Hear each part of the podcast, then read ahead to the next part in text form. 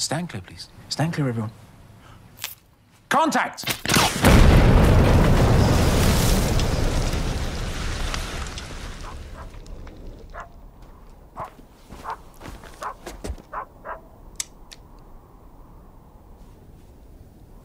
Boggis, how many men have you got working on your farm? 35. Bunce? 36. I've got 37. That's 35, 45, divided by 2. That's 108 altogether. Petey, drop everything and assemble all 108 members of our entire three combined workforces. We're going to starve them out and then kill them, starting in, uh, should we say, uh, 15 minutes. Cora has a face.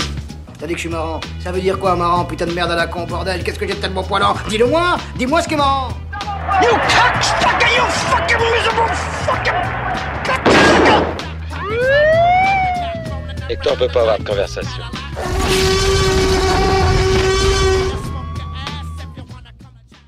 Hey, bienvenue dans Contrebande, votre émission cinéphage, vous le savez, hein, toujours réservée aux grands curieux du 7e art et aux grands curieux tout court. Aujourd'hui, les amis, je vais ressortir une vieille interview que j'avais faite euh, pendant le premier confinement, euh, Covid hashtag 1, donc ça date de 2020. Euh, C'était lorsque le film, le dernier film de Wes Anderson, The French Dispatch, avait été repoussé. Et bien, j'avais eu un entretien par téléphone euh, Kyowa, ancienne étudiante euh, du Master Art du spectacle de l'Université de Poitiers, qui aujourd'hui est troisième assistante euh, sur les décors de films et qui a donc œuvré sur le dernier film de Wes Anderson. Donc voilà, émission spéciale Wes Anderson, mais tout d'abord, je vais un peu introduire le cinéma du bonhomme avec ce qui est très certainement son meilleur film, ou du moins le plus représentatif de son œuvre, fantastique, Mr. Fox. Le folklore plastique et personnel de Wes Anderson, véritable auteur en marge, est définitivement devenu une marque de prestige. Avec Fantastic Mr. Fox, le cinéaste texan marque un aboutissement dans son délire conceptuel et sophistiqué. Ici, il sample une histoire fantastique de Roald Dahl avec la ferme des animaux de George Orwell pour livrer une fable mélancolique sur l'innocence juvénile qui résiste face à la rigidité monotone du système sociétal. Mais surtout, en ravivant la stop motion, c'est-à-dire l'animation image par image, Wes Anderson trouve le médium d'expression idéal pour ses tourments. Qu'est-ce qu'a dit le docteur? Oh, rien. Un petit virus passager, soi-disant. Il m'a donné des cachets. Je te l'avais dit, t'as dû manger un cartilage pas frais. On prend le raccourci ou le joli chemin? Prenons le raccourci. Ah, mais le joli chemin est tellement plus beau. D'accord, alors on prend le joli chemin. Bien, de toute façon, il est un peu plus rapide.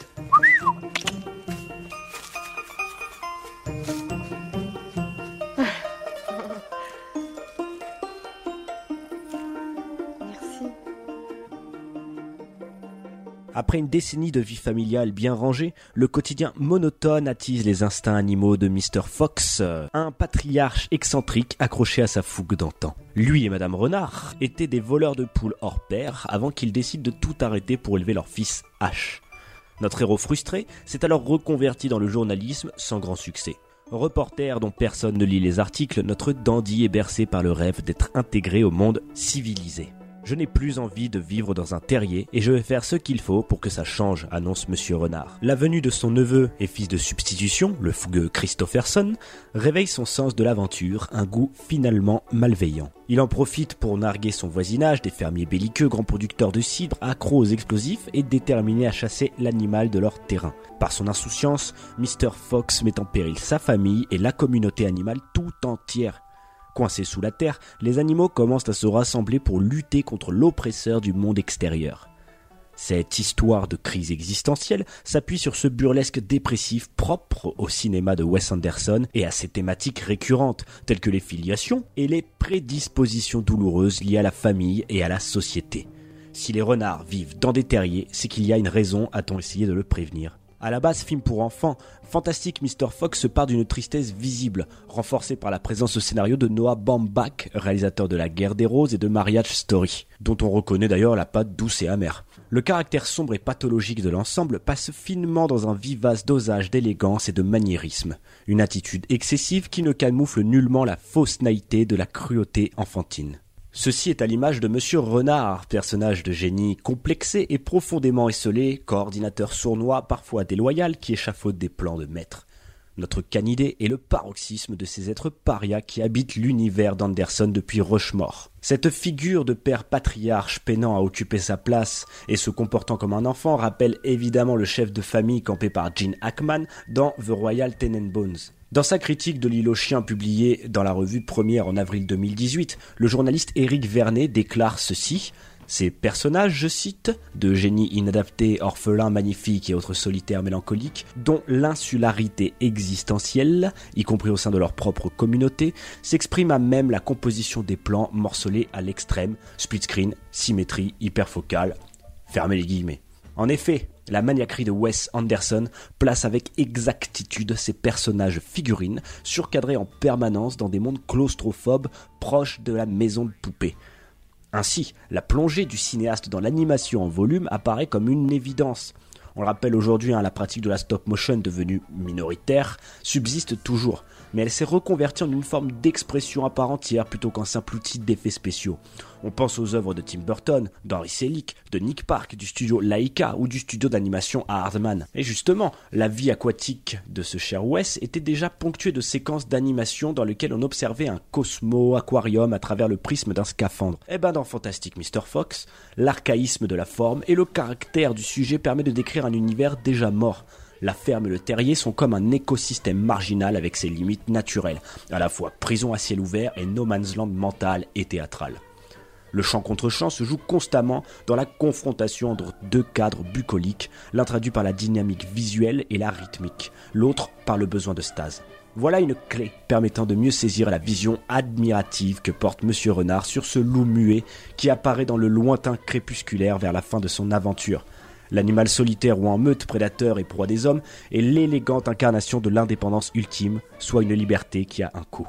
Définitivement, Fantastic Mr. Fox est une clé de voûte dans la filmographie du Texan. Ces deux films live qui ont succédé, hein, Moonrise Kingdom et The Grand Budapest Hotel, vont quelque peu en pâtir. Malgré une inventivité formelle incomparable, ces créations, toujours plus contrôlées, vont perdre cette touche de fébrilité humaine. Seul l'île aux chiens, une dystopie canine en stop motion, atteindra ce cran de maestria. Profitons-en pour conclure avec ces citations de la chanson des Kinks, hein, qui à mon avis colle parfaitement à l'univers de Wes Anderson. La chanson c'est Sitting by the Riverside, du magnifique album The Kings or the Village Green Preservation Society. Les paroles sont les suivantes. Maintenant, je suis libre et le monde est à mes pieds. Je peux fermer les yeux. Oh mon amour, garde-moi au chaud, garde-moi satisfait. S'il vous plaît, gardez-moi calme, gardez-moi apaisé.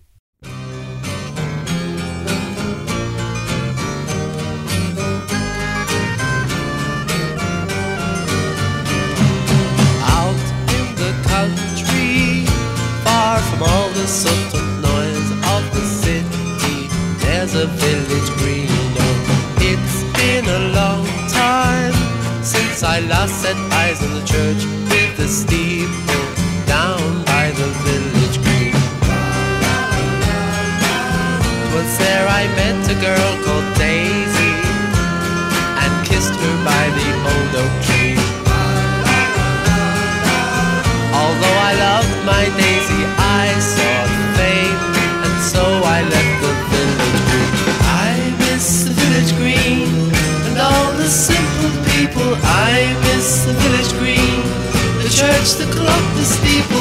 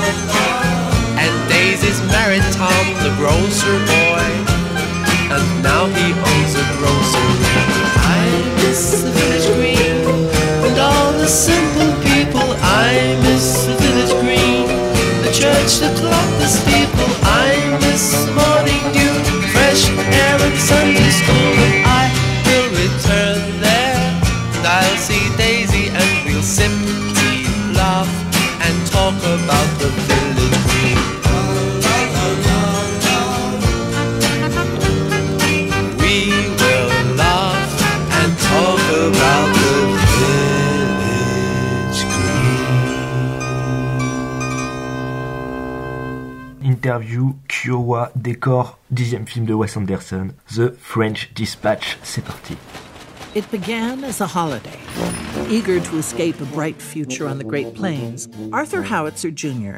transformed the series of travelogue columns into the French Dispatch, a factual weekly report on the subjects of world politics, the arts, high and low, and diverse stories of human interest. You don't think it's almost too seedy this time? No, I don't. For decent people. It's supposed to be charming. He assembled a team of the best expatriate journalists of his time Berenson, Sazarek, Kremens, Roebuck Wright.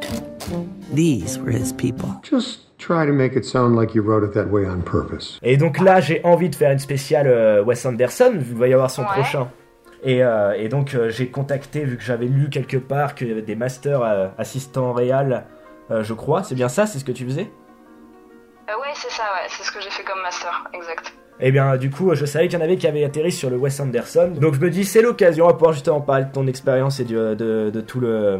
de- bah, surtout, en plus, vu que tu as été, je pense, dans une des parties les plus intéressantes, le décor, ça va être l'occasion. Ouais, euh. ouais, c'était cool, ouais. Est-ce que, quand même, tu peux te présenter et, du coup, expliquer rapidement ce que tu fais? Donc je m'appelle Kiowa, j'ai 27 ans. J'ai été à la fac de Poitiers euh, de 2010 à 2015. Euh, j'ai fait une licence d'art du spectacle et puis ensuite j'ai fait un master assistant réel. Et maintenant je travaille dans le cinéma en déco. En fait, je suis assistante déco, euh, je suis troisième assistante déco sur des tournages de films ou euh, de films pour le cinéma ou de téléfilms ou séries télé. Voilà. Et je suis intermittente depuis 3 ans. Ouais, c'est ça, 3 ans. Ça fait 4 ans que je travaille, ça fait 3 ans que je suis intermittente. Est-ce que c'est. Voilà. Ça fait 4 ans de pur bonheur pour l'instant? Euh, non, au début c'était un peu difficile. J'ai passé la première année, ça a été un peu, euh, un peu, un peu plus compliqué parce que bah, du coup il faut, faut te faire ta place, faut te faire ton réseau, des expériences. Moi j'ai commencé en régie en fait pour pouvoir trouver du, du travail. Je fais un premier stage en régie, après j'ai fait quelques courts métrages. Euh, 10 jours payés 2, 3 jours payés 0, des trucs comme ça. Et puis, euh, et puis petit à petit, euh, j'ai réussi à trouver des plans, euh, des petits cours, euh, un long métrage. Euh, euh, je sais plus ce que j'ai fait au début. J'ai fait, fait pas mal de petites piches comme ça, euh, mais euh, un peu assez espacé quoi. Vraiment petit, petit bout par petit bout pour avoir mon premier statut quoi. Mais ouais, le début c'était un peu, un peu compliqué. Enfin, ça s'est pas passé euh, hyper euh, comme sur des roulettes quoi, mais euh, ça a pris un petit peu de temps, mais, euh, mais ça s'est fait quoi. Et alors, du Et coup. puis, euh, Par- ouais, ah, pardon de te couper. Euh, J'allais dire, comment est-ce que tu t'es retrouvé du coup sur le, le projet de Wes Anderson? Donc, on le rappelle, The French Dispatch, son dixième et dernier film à ce jour. Et ben en fait c'est tout simple. donc moi j'avais j'avais bossé un peu en déco avant. Euh, j'avais fait un premier long métrage, euh, j'avais fait un autre petit long à Paris, des courts métrages et un téléfilm juste avant. Et euh, la chef peintre du téléfilm m'a donné l'adresse en fait du chef déco parce qu'elle elle avait postulé par mail. Mhm. Et euh, il lui avait répondu qu'il cherchait pas, euh, il cherchait dans la région en fait, il cherchait que des, en local, il cherchait que des, des troisième assistants. Donc Ok. elle m'a, elle m'a renvoyé son adresse mail en me disant bah écoute, il cherche des troisièmes euh, locaux, donc tu peux, tu peux postuler, enfin essayer de postuler. Donc j'ai envoyé un, un- mon CV par mail. Voilà. J'ai, envoyé ça le samedi et le lundi j'avais une réponse du premier assistant en déco qui me disait bah écoute on peut s'appeler ou se skyper pour euh, pour faire une petite, euh, une un petit un petit entretien quoi. Et alors, il t'a Voilà, expliqué quoi en gros? Euh, Genre, il t'a expliqué que ça allait se passer comment?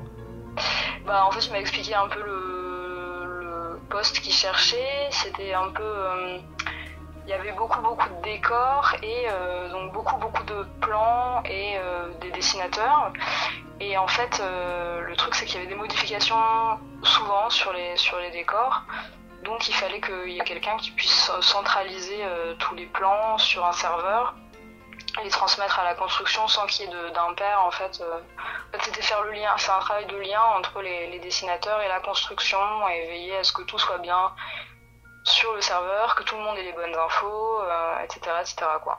Voilà, c'était ça, un peu le, le job. Donc je lui ai dit ok, bah écoute, euh, moi je peux commencer demain. euh, enfin, je, voilà, je, j'étais à Paris à ce moment-là. Je lui ai dit bah écoute, le premier train il arrive à 8h30 à Angoulême euh, demain, je peux, je peux être là à 8h30. Oui, parce que le, ok, bon, le bah. tournage a eu lieu à Ouais, Ouais, tout a été. à- Il y a eu un, un- un début de prépa à Paris, Mais euh, moi, quand j'ai commencé, c'était, ils étaient tous déjà arrivés à Angoulême et euh, moi j'ai bossé uniquement à Angoulême en fait, de mi-octobre à, à fin mars. Et c'est quelles séquences qui ont été euh, particulièrement euh, montées, tournées en- à Angoulême? Ah bah tout le film, Tout le film, car... tout le film a été tourné à Angoulême, ouais. Est-ce que t'étais familière, toi, de l'univers de, de Wes Anderson? Ouais, ouais, bien sûr. Bah, en plus, comme j'avais fait une fac de cinéma, je l'avais étudié un peu. euh, je l'avais étudié à la fac, donc c'est marrant parce qu'en plus, euh, je me rappelle, je me rappelle très bien avoir eu un, un partiel euh, sur la sur la, la séquence d'introduction de la famille Tenenbaum, donc. euh, c'était assez chouette, euh, enfin le, le jour où j'ai où j'ai fini cet entretien et que donc je commençais le lendemain sur la Wes Anderson, c'est un peu fou quoi. Ouais, c'est ah clair. c'est dingue, j'ai étudié ce mec il y a, il y a 5 ans et euh, j'ai vu ses films et tout, et puis d'un coup, bah, tu as, la chance de travailler sur un, sur un gros film comme ça. C'est vrai que c'est c'est assez, euh, assez euh, inespéré, quoi. Donc d'un coup, t'es un peu comme un enfant face à tes rêves de, de, de cinéma quand t'as commencé à, à étudier, quoi. Donc c'est plutôt chouette. Et puis bah, après, t'as le gros stress aussi, parce que c'est quand même un peu, un peu impressionnant. Ouais. Te dis, bon, euh, c'est Wes Anderson, mais donc du coup, c'est aussi euh, des techniciens euh, hors pair, quoi, et, et très exigeants. Parce que plus tu travailles, enfin, plus c'est des, des, des- des films comme ça, où le réalisateur a une exigence, derrière, il y a toute une équipe qui a des exigences aussi, donc bah, toi, il faut que derrière, il faut assurer, et puis, puis voilà, faut, faut travailler, quoi. Parce que c'est vrai qu'en plus, Wes Anderson, il est réputé. euh, Enfin, il a un style très très particulier. Il est une espèce de. de- euh, il est un peu maniaque et très miniaturiste. Ouais, bah voilà, c'est, sa, manière de, sa manière de travailler, elle se voit de toute façon quand tu vois ses films, mais c'est vrai qu'il il maîtrise, enfin, il passe, il valide tout en fait, tout est, tout est validé par lui, euh, donc c'est vrai que c'est un processus qui est long, et c'est pour ça qu'il y avait beaucoup, beaucoup de modifications sur les plans des décors, voilà, pour, pour tout ce que c'est, qui concerne les décors, il y avait énormément de modifications en permanence. hein. C'est vrai? Oh, ouais, ouais, ouais, pas mal. Bah, c'est pour ça qu'il voulait quelqu'un pour centraliser les, pour centraliser les choses, quoi. Ça pouvait arriver que vous prépariez un décor et que du vraiment à la dernière seconde, on vous dise non, finalement. euh, Non, pas, dans- pas ça. Après, il y a toujours des modifications euh, sur. Enfin, le, le- la mise en scène fait sous, fait sous sur, euh, sur les décors, mais là, c'était quand même. euh, Enfin, voilà, il, il maîtrise toute la partie, euh, la, la partie artistique, donc euh, forcément, il y a. Ouais. Tout est soumis à, à sa validation, quoi. Mais, le production designer travaille vraiment en, en duo avec lui, quoi. Enfin, moi, voilà, on, on m'a engagé pour faire un travail et je l'ai fait pendant 5 mois, quoi. Je me suis dit que ça doit être une forme de liberté, tu vois, en un sens de, de travailler avec quelqu'un qui, même s'il est assez pointilleux, très maniaque, qui, euh, enfin, je pense que ça doit être une forme de stabilité de se dire qu'on a quelqu'un quand même qui a une grande liberté artistique et, euh, et une autorité artistique surtout. Après, moi, mon avis sur. Enfin, tu vois, genre, t'as pas. De toute façon, il y a un moment donné où dans la hiérarchie, on te demande pas ton avis sur, euh, sur ce que tu fais. Ouais, c'est clair. ouais. Après, donc, je peux pas parler pour les, les, les gens qui ont travaillé vraiment à des postes où ils, ils étaient déci- enfin, ils étaient créatifs, en fait. Mhm. Sur, le, sur la partie créative, euh, je, je peux pas, je peux pas parler à leur place. Oui, c'est clair. Et, mais toi, tu as pu discuter directement avec, euh, avec euh, Wes Anderson, ou tu l'as juste aperçu sur le tournage Non, je l'ai- je l'ai je l'ai aperçu sur le tournage et la seule fois où je l'ai vu vraiment, en fait, c'était sur un repérage euh, où on allait faire des tests de façade mouillée. Et donc, il était là avec euh, le. bah, il y avait le chef op, il y avait le régisseur général, il y avait le premier assistant mise en scène, le producteur, je crois, et puis mon chef, le premier assistant déco. Et voilà, il était là, donc comme on était peu, il m'a serré la main, euh, mais c'est tout. Bah, je l'ai pas vu. Et moi, j'étais pas du tout au plateau en fait, parce que comme c'est une, une méthode à l'américaine, tout est hyper euh, hyper scindé. Enfin, chacun est à sa place. Les accessoiristes avec les accessoiristes, Ok. le, meuble, enfin le meublage avec le meublage et la- le art department, donc tout ce qui est construction, peinture. Encore, euh, enfin tout est un peu séparé, donc tu peux pas euh, vadrouiller d'un d'un poste à un autre. Il n'y a pas beaucoup de perméabilité en fait, Euh, comme c'est le cas souvent sur les, plus petits films. Moi, ce que j'avais pu faire avant, où des fois on te, t'es troisième assistant déco, euh, l'accessoiriste est tout seul, et dans ce cas-là, on te, on te dit bon bah là il y a une séquence un peu, un peu chaude, tu peux, tu peux aller l'aider aujourd'hui. euh, sur un film comme ça, enfin sur des productions comme ça, tout est hyper, euh, hyper cadré et chacun est vraiment à son poste. Et il n'y a pas trop de, de perméabilité en fait. Donc moi j'ai jamais, j'ai jamais vu le plateau, je l'ai jamais vu travailler avec les comédiens ou, ou quoi. Ok. C'est- Sur des grosses machines comme ça, c'est chacun reste vraiment à sa place. euh, Ça devait faire bizarre, non? Euh, c'est particulier, en fait, du coup, t'as un rythme qui est. euh, enfin, en tout cas, moi, au poste dans lequel j'étais, j'avais un rythme de bureau. Donc, c'était un peu, un peu étonnant parce que c'était la première fois que j'avais un rythme comme ça euh, sur, euh, sur les tournages. Parce qu'avant que j'ai fait de la régie ou de la déco, il y a forcément des jours où tu commences plus tôt euh, ou alors tu bosses en décalé. euh, et là, c'était 8 heures à- jusqu'à le soir, tu vois, quand tu finis, mais. euh, je n'avais pas de journée où je commençais à, à 6h, tu vois, pour commencer des installs ou quoi. Parce que j'étais vraiment au bureau, quoi. Donc c'est un rythme différent, c'est une fatigue qui est différente aussi. Parce que c'est, c'est, je pense que c'est le tournage le moins physique que j'ai fait. mais, euh, mais après, t'as, enfin, physique, euh, après t'as une autre forme de fatigue euh, mentale, quoi, enfin morale, mais. euh, Ah oui, moral carrément. Ouais, bah, c'est, c'était des longues journées et c'est très long en fait. Moi, c'est le tournage le plus long que j'ai, fait. Enfin, à ce, à ce moment-là, parce que depuis, j'en ai fait d'autres qui étaient aussi longs. Mais euh, ouais, c'est quand même 5 mois. Euh, moi, j'ai fait 5 mois et c'était. Faut, c'est, être endurant en fait. Faut être endurant parce que sinon. euh, Sinon tu t'épuises, tu t'épuises vite quoi. Donc quand t'arrives à la moitié, ça fait déjà, tu vois, la pause de Noël, moi ça faisait donc deux mois et demi Mhm. que je bossais dessus. Et deux mois et demi jusque là, ça avait été, je pense, ma plus longue durée de tournage. Sachant que quand t'es troisième assistant ou assistant régie, tu commences dans les derniers aussi. Donc euh, même si t'as un peu de prépa en troisième assistant, c'est parmi ceux qu'on on recrute un peu, un peu à la fin. En tout cas moi, c'est ce qui, m'est arrivé. Donc euh, là, ouais, tu vois, quand t'arrives au milieu, t'es déjà, putain, deux mois et demi. Ok, bon, on est qu'à la moitié, il faut encore faire deux mois et demi. Donc c'est ça aussi, sur des gros tournages comme ça, faut être assez, euh, assez endurant et faut pas trop se laisser, euh, tu vois, dans la, se laisser dissoudre dans la, le côté un peu colo du, du tournage en province, euh, qui est très chouette, mais euh, qui peut être un peu, un peu dangereux, tu vois.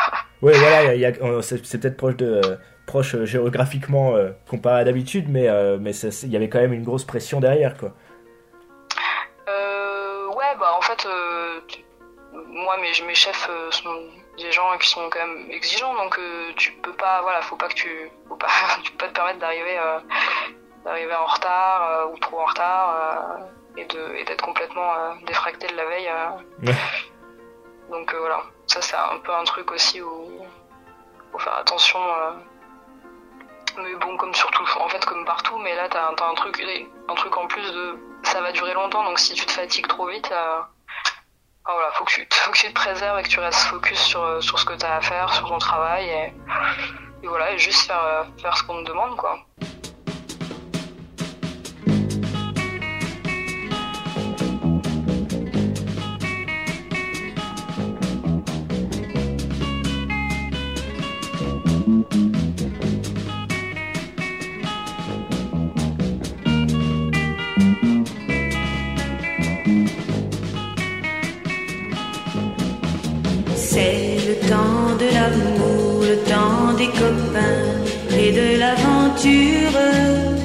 Quand le temps va et vient, on ne pense à rien malgré ses blessures.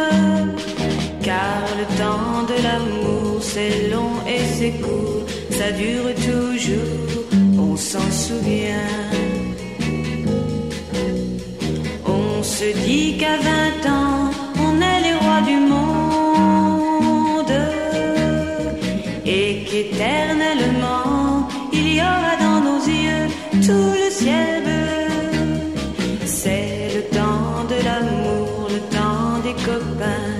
de l'aventure.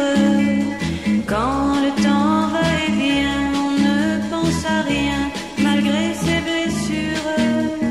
Car le temps de l'amour, ça vous met au cœur beaucoup de chaleur et de bonheur. Un beau jour, c'est l'amour et le cœur bat plus vite. Car la vie suit son cours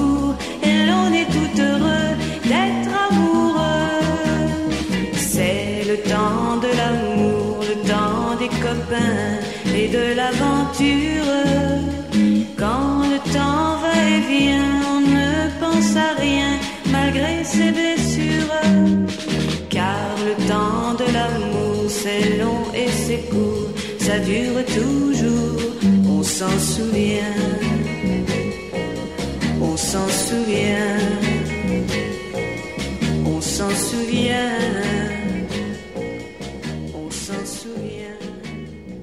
J'aimerais qu'on revienne un peu plus sur les décors spécifiquement. Euh, comment est-ce que tu décrirais les décors sur lesquels tu as travaillé les... euh, Qu'est-ce qui fait la particularité, en tout cas, des décors de The French Dispatch euh Euh, alors, c'est un peu compliqué parce que moi j'ai signé, euh, comme sur pas mal de productions euh, américaines, tu signes une clause de confidentialité. Ok.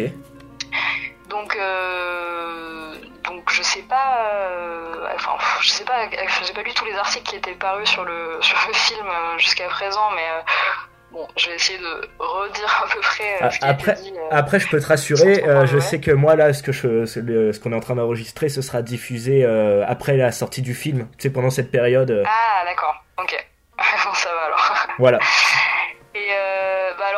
The French Dispatch, c'est un, peu un, un film sur la, enfin, sur une ville fictive qui, est en France, qui s'appelle donc Ennui sur Blasé, et, euh, et donc on retrouve pas mal de, de motifs euh, de Paris, quoi.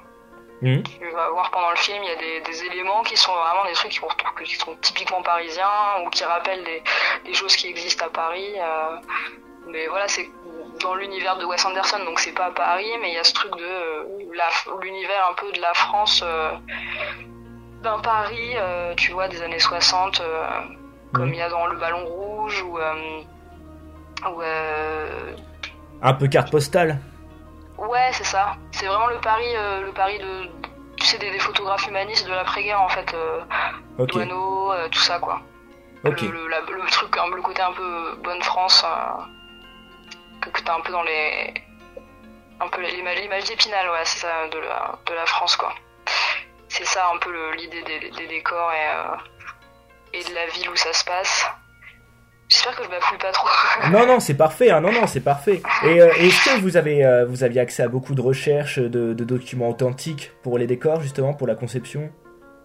Oui, alors en fait, il y avait beaucoup, beaucoup de, de recherches qui ont été faites en amont, avec, enfin, par, une, par des documentalistes, avec euh, Wes Anderson. Donc il y avait toute une liste de films, euh, de films références, avec des photos d'époque, euh, des, enfin, tu vois, tout ce genre de, choses. il, y avait, pas mal de références en fait. C'était très, c'était très référencé sur des choses d'époque. Ok. Et tu as des exemples de films qui étaient en mode vraiment référence pour, le, pour, pour les décors particulièrement? Alors par exemple le ballon rouge, hein, c'était une grosse référence. Il y avait aussi des films comme Mon oncle. Euh, Qu'est-ce qu'il y avait Quai des, Quai des brumes Non, pas des brumes, je sais plus. Attends. Casque d'or. euh, des, des films en fait très euh, qui se passaient dans Paris et comme il y a plusieurs époques euh, qui sont euh, qui sont dans le film, Ouais. il y a aussi bien des choses euh, qui réfèrent aux années 60, d'autres un peu plus tard aux années 70, euh, d'autres un peu plus années années 40-50. Donc il y a plusieurs, plusieurs, plusieurs types de décors qui, ou des régimes d'images qui, qui circulent ensemble. Alors après, attends, est-ce que j'ai des exemples de refs Beaucoup de films de la nouvelle vague aussi. En fait, ça dépendait. des- En fait, si tu veux, le, le film il est divisé en, en, en quatre ou cinq histoires. Attends, attends. Je vais revérifier parce que c'est pareil, tu vois, que je dise pas de, que je dise pas de conneries. euh, Rensen. Ouais. En gros, il y a quatre, quatre chapitres avec une introduction. Et, euh, et donc, en fait, chaque chapitre réfère un peu à une, à une période différente euh, enfin, de l'histoire. Tu Chronologiquement, c'est pas, pas les mêmes périodes. Et euh, donc, chacun des chapitres a des références euh, propres, en fait. Et euh, par exemple, euh, t'as un chapitre qui est vachement euh, axé années 60, euh, avec des personnages qui rappellent des personnages de la nouvelle vague, euh, même un régime d'image, ou voilà, des ce genre de références-là. Il y a un chapitre qui fait plutôt penser euh, aux films des années euh, 40, 50, films policiers des années 40, 50, un passage qui est plus années 70. Enfin voilà, en fait chaque chaque chaque chapitre a son a son, son lot de références et euh, et, euh, et son, son- ses décors qui vont qui créent une cohérence entre entre quoi. Mais ça a dû être hyper stimulant comme ça de traverser différentes époques, différents styles, différents ouais, styles cinématographiques, et en même temps différentes périodes bah, euh, dans, dans le décor, donc euh, euh, en termes d'accessoires et tout, ça devait être vraiment super stimulant quoi. Ah ouais, ouais, bah des, c'était, assez ouf en fait parce que en plus de ça, il y avait une cadence qui était assez rapide, donc enfin toutes les, équipes, les équipes, l'équipe déco a monté des décors incroyables en, en très peu de temps quoi. Donc tu voyais des, des, des trucs comme ça qui sortaient. euh, je pense à un décor de caserne, donc c'est un travelling dans le film Mhm. qui sera assez court et c'est, une caserne en fait en, en coupe et euh, et donc tu vois un personnage qui traverse euh, la caserne et différentes pièces de la caserne où chaque pièce est dédiée à une activité. Alors t'as la salle des déguisements où euh, les, flics se, se déguisent pour faire des planques. Euh, T'as une salle d'entraînement euh, de sport. Euh, T'as une salle, la salle où il y a une énorme carte où en fait ça clignote là où il y a des crimes qui sont commis, où ils sont tous avec des téléphones. Enfin, donc ouais, t'as as énormément de, pièces comme ça avec des, choses spécifiques. Ça c'est un décor qui a été fait mais hyper rapidement parce qu'au début il devait pas se faire en studio et finalement il a été fait en studio. Et je crois qu'il est sorti en, pff, je sais pas, en- allez de zéro à, à la fin en peut-être 15 jours quoi. C'était ouf. Enfin, un truc, un truc assez, assez incroyable quoi. Tu sais combien de décors ont été utilisés en tout pour le film? Bah, je crois qu'il y en a près de 200. Oh la vache. C'est Je crois qu'il y en a près de 200, ouais. Au moins 200. 170. Moi, je. C'est pour ça que je devais répertorier en fait chaque, chaque plan sur chaque décor euh, sur le sur le serveur. Donc, on avait un, un serveur qui centralisait tout- toutes les informations en fait Ok. pour que tout le monde puisse travailler sur le- les mêmes les mêmes documents et les, et les bonnes informations quoi. Ok. Bon, voilà, ça c'était mon, mon job. Donc il y a 1, 2, 3, 4, 5. C'est ça, il y a 5 chapitres. 5 chapitres et il y avait. Non, j'exagère. 100, 100 décors. Après, il y a des choses qui sont groupées, mais en gros, il y a une centaine de décors. D'accord, super, merci. Euh, merci d'avoir fait péter tes archives. Voilà, bon, ça reste. euh, Peut-être tu fais, tu fais un peu de coupe parce que c'est un peu déstabilisant comme j'ai signé une, une clause de confidentialité. Après, il n'y a pas d'image et ça reste que des. Enfin voilà, je dis rien non plus de. de trop, et surtout si c'est diffusé après le film. Mais ouais, voilà, on- moi dans la dernière cette liste, on avait groupé des décors et on en avait 102. Avec Donc sur le- un film, tu vois, qui va durer, euh, je sais pas, peut-être euh, au moins deux heures. euh. Après, il y a des trucs, ça, c'est même pas, ça va être, c'est des tableaux, ça va être euh, trois secondes quoi. Ouais, tu peux passer des heures sur un décor qui va durer 3 secondes à l'écran. Ouais, ouais, bah il y a toute, toute une partie notamment où c'est c'est que ça en fait, c'est une succession de, bah, de, ta- enfin en fait on fait, la- on visite la ville de Ennui sur Blasé et donc euh, il nous, il nous montre des décors maintenant et avant. Alors t'as un- en split screen, t'as par exemple euh, un décor qui c'est où il y a le quartier des bouchers et donc du coup t'as euh, commencé maintenant. Donc euh, c'est une station de métro qui s'appelle Butcher. et avant c'était c'était des, boucheries, tu sais, comme dans les halles, les anciennes halles à Paris.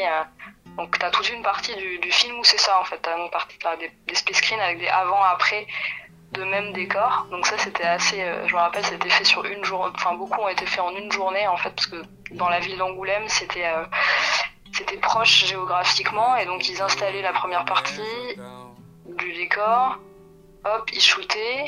Pendant qu'ils avaient shooté la première partie d'un autre décor, ils, ils démontaient celui qu'ils avaient monté en premier pour monter la partie future ou la partie passée. Enfin, tu vois, le...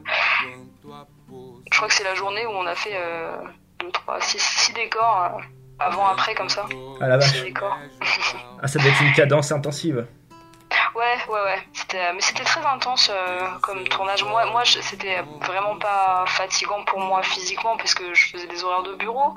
Mais par contre, je pense que pour toute l'équipe, ouais, ça a été, euh, enfin, tous ceux qui sont les constructeurs, les accessoiristes meubles, les peintres, tous ceux qui étaient vraiment euh, sur les sets, les rippers, c'était, c'était un truc un peu, un peu costaud quand même. Esse é o grande controle da Town. E disso eu pensei. Na verdade, quase nada dá pra ver. Não há nada comparado a tal poder. Esse é o grande controle da Jordão. Me diz se você vem. A revolução agora que vai bem. Tem espaço pra você aqui no trem.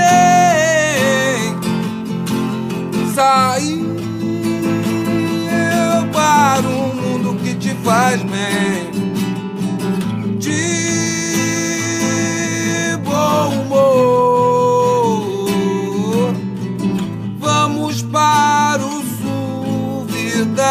salva céu azul.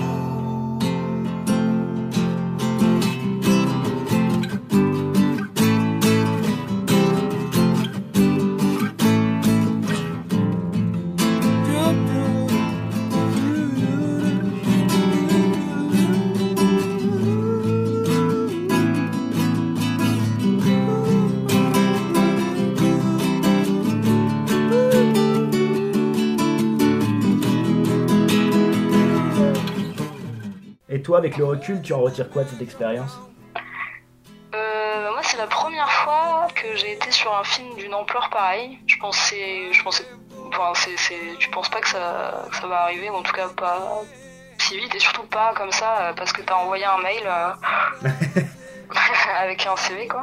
Mais euh, ça m'a appris plein de trucs en fait. Ça m'a appris une rigueur de travail. euh, ça m'a appris. euh, ça m'a appris beaucoup sur la politique, enfin le côté politique en fait, et que quand tu voilà en fait c'est hyper grisant de travailler sur un film comme ça au début parce que t'as tout tout ce que enfin ouais euh, moi je suis passionnée de cinéma, j'ai fait des études de cinéma et d'un coup on, me dit tu vas travailler sur un, film comme ça, c'est un peu un rêve de gosse quoi, mais euh, juste derrière tu te dis bon bah ça c'est super, je suis acceptée sur le projet, enfin je suis acceptée, j'ai été prise sur le projet.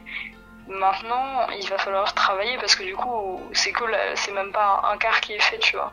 Ouais. C'est à la fin que tu sais si, bah, si ça s'est bien passé ou pas.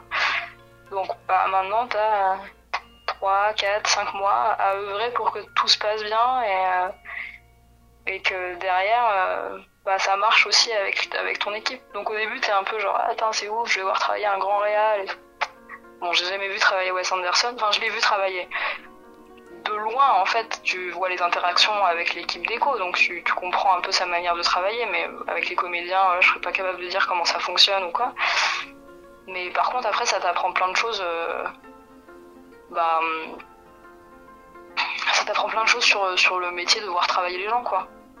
Qui fait quoi, comment, comment, comment les, équipes communiquent entre elles. euh, tu vois, qui, enfin, comment tu t'adresses aux gens aussi, parce que selon les postes, il y a, un- tu vois, il y a des codes qui sont pas les mêmes euh, entre euh, des, tu vois, les, constructeurs, des peintres, des dessinateurs, euh, des chefs d'équipe, euh, premier assistant, second assistant, chef d'éco, le côté administration. Enfin, en fait, il y a beaucoup beaucoup de choses qui rentrent en jeu et très vite, en fait, t'oublies que t'es sur, enfin voilà, t'oublies le côté grisant que t'es sur un Wes Anderson et c'est génial et c'est juste bah c'est génial, ok, mais maintenant c'est juste le taf en fait. Et, et voilà. Super, super taf quand même. Ouais, su- su- super taf. su- bah, Après, t'es assez, t'es assez mono, monotache, quoi. Après, moi, j'ai rencontré du coup des gens, des gens géniaux qui, avec qui j'ai rebossé euh, depuis, donc euh, c'est plutôt, plutôt chouette, quoi. Ça m'a en fait euh, permis de de confirmer que j'avais envie de continuer dans la déco et, euh, et de rencontrer des gens qui, qui m'ont fait confiance aussi alors que bon j'avais pas fait d'école spécialisée en déco ou quoi tu vois je Ouais, t'as- et, euh, il y a quand même, beau- t'as eu beaucoup d'apprentissage sur le tard. Ouais, ouais, ouais. Et, euh, et avec des gens qui te font confiance et tout, et qui, et c'est- avec qui c'est agréable de travailler et qui t'apprennent des, des choses aussi. Alors, en fait, tu t'apprends. Voilà, j'ai j'ai pas appris euh, des choses concrètes manuellement, tu vois. Mhm. Mais euh, en fait, t'apprends plein de choses dans la manière de travailler, à voir travailler les gens et, euh, et à comment fonctionne un film, en fait. Et- tu vois. Ouais, je vois. C'est ça que j'ai- appris surtout à. pendant ce film. Mais après, ça m'a, en fait, de, cette expérience-là a découlé euh, bah, les deux grosses expériences que j'ai eues depuis. euh, donc une série, euh, une série américaine. Et là, le dernier film que j'ai fait, c'est euh, le film de, de Ridley Scott, avec la même équipe d'écho euh, qui travaille sur la partie française du projet, quoi. C'est, euh, j'ai complètement oublié le nom, c'est avec Adam Driver, euh, ouais, c'est ça, c'est The Last. Duel. The Last Duel, c'est ça. Voilà. Ok, donc lourd projet ça aussi. Ouais, ouais, ouais. C'est com- complètement, dif- enfin, complètement différent et euh, parce que du coup la l'ampleur du, du projet est, est différente vu que c'est qu'une partie qui est réalisée en France et pas tout le projet comme comme le Wes Anderson. Et moi mon poste était était réellement différent. euh, j'étais plus sur le terrain euh, que ce que ce que je faisais sur le West où j'étais vraiment qu'au bureau quoi. D'accord. Voilà, là c'est pareil, t'apprends, t'apprends d'autres choses. Tu... En fait, faut que tu sois polyvalent, faut que tu, faut que tu sois, faut que tu sois polyvalent, faut que tu sois à l'écoute. Et, euh... et voilà, que tu, tu sois, en- que tu communiques aussi pas mal euh, avec tes chefs, avec les gens avec qui tu travailles. euh. Voilà, donc ce genre de trucs, euh, tu les apprends aussi en faisant quoi. Ok. Finalement. Et euh, tu crois que justement, est-ce qu'on peut en profiter en même temps pour parler un peu de The Last Duel? De revenir un peu sur ton expérience Tant qu'à faire. Alors là, comme c'est encore plus frais et que bah là c'est pareil, tu vois, j'ai signé une clause, euh, donc euh, ça dépend les questions que tu veux me poser. Bah, en gros, euh, de quoi tu t'occupes euh, comme, comme décor particulièrement Alors moi sur ce film, donc là les décors étaient dispatchés un peu partout, enfin dans la partie sud de la France. Donc il y avait des décors qui étaient en Dordogne, il y en avait qui étaient dans le sud vers Narbonne et il y en a qui étaient euh, vers Mâcon. Et donc euh, moi j'étais comme mes chefs étaient pas pouvaient pas être partout sur tous les décors à la fois. Moi j'ai été envoyée sur un décor, euh, le décor de Mâcon en fait. Et voilà, pour faire le lien entre les constructeurs et les peintres qui travaillent sur place et mes chefs, donc le premier assistant et le chef déco français, qui eux étaient vad- vadrouillés en fait entre chaque décor. Donc voilà, je tu fais le lien, donc euh, envoyer des photos, euh, dire comment comment avancent les choses, qu'est-ce qui reste à faire, qu'est-ce qui pose problème, qu'est-ce qu'on fait pour ça, ce genre de ce genre de, de choses là quoi. Est-ce qu'un cinéaste comme euh, Ridley Scott est, euh, est aussi minutieux que, que Wes Anderson? Ou, euh, ou est-ce que ça Oui. t'as senti Oui, qu'ambiance Ah ouais, encore plus? Bah, en fait, non, mais c'est forcément des gens minutieux, c'est forcément des gens. euh, alors ils travaillent pas, ça, c'est pas, euh, c'est pas les mêmes films. L'accent est pas mis sur les mêmes, les mêmes endroits et tout. Mais oui, c'est, c'est, des gens minutieux. Après, au niveau du décor, enfin, c'était, c'était beaucoup de jeux en, décor naturel vu que ça se passe au, Moyen Âge. Donc on, a tourné dans des, dans des châteaux en fait. Donc euh, l'essentiel. euh, pour les parties extérieures, il y a c'est beaucoup d'accessoirisation et, euh, et aussi de choses à masquer ou à enlever. hein.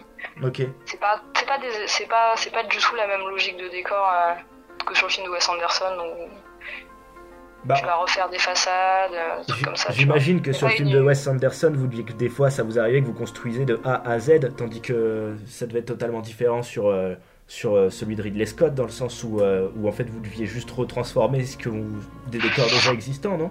Oui, c'est ça, ouais. Ça- c'est assez, la, logique est assez différente. C'est-à-dire que même quand on tournait en extérieur, euh, pour, euh, pour le Wes Anderson, il y avait des fois des, des, fausses façades, des, tous des bâtiments qui étaient refaits. Enfin, des, fausses façades de bâtiments qui étaient refaites, alors que là, en fait, euh, dans les châteaux, dans les décors, enfin, les décors naturels sont aussi, aussi choisis pour correspondre le plus possible. Après, il y a un travail de, de rendre tout ça cohérent avec la période euh, historique, bien sûr, mais, euh, mais c'est pas exactement les mêmes choses. Après, hum, donc, le décor est pas, pas la même importance euh, chez Ridley Scott que chez Wes Anderson, mais enfin, je sais Pas le même statut, on pourrait dire. Ouais, ouais, parce qu'en fait, la direction artistique euh, chez Wes Anderson, c'est presque, je sais pas, c'est presque 70% du projet, en fait, entre les costumes et les décors. Ouais. Et, euh, et Ridley Scott, c'est un, c'est un tout, mais euh, le décor est moins euh, visible en tant que tel, en fait. Alors que chez Wes Anderson, tu, on- quand on regarde ce film, on, on voit, on voit beaucoup ça, le décor et les costumes. T'as pu Et chez Ridley euh, Scott, tu le vois, mais, mais je sais pas, ça fait partie de l'histoire en fait. C'est plus global. Je sais pas si c'est très clair, mais. Ah non, en, en vrai, je trouve ça très clair. Euh, euh, Est-ce que tu as pu le croiser euh, Ridley Scott aussi? Tu as pu le voir au travail Ouais, ou- ouais, je l'ai vu, je l'ai croisé sur un, un repérage aussi euh, où j'étais avec mes chefs. C'est- pas, oui, il m'a pas, enfin, on sait pas. J'ai pas eu d'interaction euh, avec lui. Après, c'est des gens, euh, je sais pas, c'est Ridley Scott, c'est un peu un, un monstre du cinéma, quoi. Donc, euh, bon, clairement, c'est des gens, en fait, si t'as- s'ils ont pas à avoir d'interaction avec toi, euh, voilà, ils s'en fichent, quoi. Non, mais oui, c'est compréhensible. Et euh, et t'as pu le voir au travail, peut-être avec les acteurs euh, directement ou pas? Non, non, non, du tout. Ouais, c'était déjà plus compliqué là. T'es assez loin du. Enfin, il y a un truc que moi j'aime pas du tout, c'est être sur le plateau quand j'ai rien à y faire. Ça, ça, je trouve ça extrêmement gênant. euh, et pour les gens qui travaillent, et pour toi qui est là, mais bon, qui en vrai n'a. Donc, je reste. Ça quand ça m'arrive, je reste 5-10 minutes pour voir un peu, mais je reste rarement plus longtemps parce que c'est assez. euh, Voilà, t'es pas, t'as pas à être là, et du coup, euh, je sais pas, moi, c'est un truc que je, que je sens assez. et voilà, donc du coup, je l'ai pas. euh, je l'ai pas vu, euh, non, avec les, avec les acteurs ou quoi. Quel conseil est-ce que tu pourrais donner justement à des gens qui voudraient se lancer euh, dans le décor de film Euh, ah, bah, je sais pas, il y a plein de choses. Bah, si, si t'as, soit tu fais une école, ça dépend ce que t'as envie de faire. En fait, il y a autant de métiers différents que de, que de gens différents, je crois. Parce que entre euh, la construction, la peinture, l'ensemblage, le graphisme, l'accessoirisation, le dessin, tu vois, il y a, plein plein de choses, euh, la sculpture. Euh, il y a plein de choses différentes qui existent et autant je pense pour des personnalités différentes. Et puis bah sinon le meilleur conseil que j'ai à donner c'est juste bah, travailler et être être concis. Si t'as vraiment envie de de, de, de, de- de faire ça en fait, genre le, tu, tu juste tu, tu as envie de travailler, tu vois. Tu montres que tu as envie de travailler, tu, tu fais les choses euh, qu'on te demande et, euh, et voilà. Il faut être polyvalent, faut être, euh, faut être un peu. euh, une- surtout, faut avoir une bonne capacité d'adaptation. Et, et puis, il faut être. Faut être. euh, faut avoir pas mal d'humilité euh, quand on commence. Faut, faut pas. Voilà, faut pas euh, se la, trop la ramener. euh. Il faut être, voilà, faut être là, mais discrètement, mais présent, mais discrètement. À sa place. voilà. Ouais, voilà, faut, être, faut trouver sa place. et puis. et puis faire les choses, quoi. Et, euh, et être efficace et être endurant. euh, et euh, voilà. Je crois que c'est le meilleur conseil euh, que je puisse donner. En tout cas, c'est celui que, que moi je m'applique. Mais, euh, mais après, comme dans tous les, tous les jobs, je pense. Enfin, dans beaucoup de travail, en tout cas, en tout cas dans le cinéma, je pense que c'est pas mal comme ça que ça fonctionne. Ok, Et, super. Faut, faut être ouais, faut être faut être humble et euh, avoir envie. Et puis euh, bah, des fois tu passes par des trucs euh, pas toujours évidents, évidents. Quand t'es quand tu commences, quand t'es assistant, euh, moi j'ai commencé en régie, c'est vrai que des fois t'as des fois t'as un peu l'impression d'être euh, d'être euh, pas très bien traité par l'équipe ou de pas de pas être beaucoup remercié pour ce que tu fais. Voilà, faut faut Manque de considération. Ouais, bah ça dépend des postes en fait, mais c'est vrai que ça peut arriver. en tout cas moi quand j'étais en régie, c'est un peu ce que c'est un peu ce que je ce que j'appréciais pas tellement, mais bon. En fait, faut que tu prennes, enfin chaque tout chaque métier a ses contraintes et euh, il y a des trucs bien dans des dans des métiers et, d'autres qui le sont moins. Faut prendre ce faut prendre le positif et dire bon bah ok. euh, c'est pas ce que j'ai réellement envie de faire, mais qu'est-ce que je peux tirer de bon de ça et quand même le faire bien pour réussir à moi euh, tu vois, tourner le truc et faire en sorte que ça me, ça me serve. Et c'est ce que j'ai, moi, c'est ce que j'ai essayé de faire, en tout cas, quand j'ai bossé en régie, avant de bosser en déco, quoi. C'est bon. J'ai pas envie de faire ça, j'ai pas envie de faire une carrière dans la régie, mais euh, j'ai envie de travailler dans la déco, euh, j'ai envie de travailler dans le cinéma, et il me faut mon statut d'intermittent. Donc euh, voilà, plutôt que de travailler au McDo pour gagner un peu d'argent, je vais faire de la régie. Et puis je vais le faire bien parce que, parce que j'aime bien quand les choses sont bien faites. et puis je vais rencontrer des gens qui vont me permettre d'en rencontrer d'autres et de trouver d'autres postes, peut-être dans d'autres d'autres départements. Et, euh, et puis voilà quoi. Et c'est comme ça que tu arrives à, tourner les choses euh, pour toi en fait, au mieux. mais il faut, voilà, faut être, quand même euh, assez, assez, enfin, tu si tu fais bien ton travail, en fait, il y a aucune raison, même si t'as, tu vois, même si des fois t'as des, parce que ça arrive, c'est quand même, quand même des métiers où il y a des choses, où tu travailles avec de l'humain, donc il y a parfois des, des gens qui s'entendent pas, faut, voilà, ta manière de te, de pas être, euh, enfin, irréprochable dans ton travail pour que même si t'as des, bah, des, des choses qui se passent pas bien avec certaines personnes, que ça se, que ça te nuise pas en fait. Et puis il faut prendre un peu de recul. Faut, je pense, faut se, faut, faut pas prendre. euh, on a tendance un peu, euh, enfin, en tout cas moi quand c'est mes premiers tournages, tes premiers tournages et tout, tu prends vachement le truc à cœur. Ah, c'était génial, une grande famille et tout machin. Faut prendre un peu de recul. Ça reste, euh, ça reste du travail, donc il faut pas, faut pas trop. euh, voilà, faut se protéger aussi pour pas trop s'investir, enfin, faut s'investir et émotionnellement aussi, mais pas trop pour pas que ça, ça déborde quoi. Voilà. D'accord. C'était super, j'ai tu rencontres des gens géniaux et puis euh, bah c'est fini et puis après tu les revois euh, peut-être un an, deux ans après sur d'autres projets et c'est hyper chouette de retravailler avec des gens avec qui t'as déjà bossé. Parce que ça fait gagner du temps en fait. Mais euh, voilà, faut pas trop se, se faire de mal après un projet en disant ah là là et maintenant qu'est-ce qui va se passer, on va plus jamais se revoir. bah peut-être pas et euh, c'est c'est pas grave, on travaillera ensemble ou pas et puis euh, voilà quoi.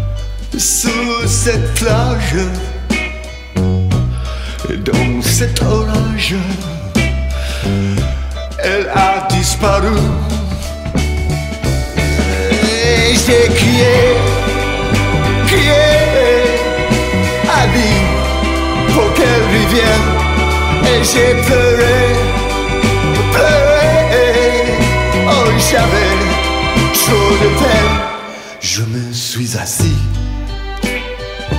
auprès de son âme. Mais la belle dame s'était enfuie. Je l'ai cherché sans plus y croire et sans son espoir pour me guider. Et, j'ai crié, crié, Ali pour qu'elle revienne. Et j'ai pleuré, pleuré. Oh, j'avais trop de peine. Je n'ai gardé que ce doux visage comme épave sous le sable mouillé. Ouais. Et j'ai crié, crié, Ali, pour qu'elle revienne. Et j'ai pleuré, pleuré. Oh, j'avais trop de peine. Ah, j'ai crié, crié, Ali, pour qu'elle revienne. Et j'ai pleuré, pleuré. control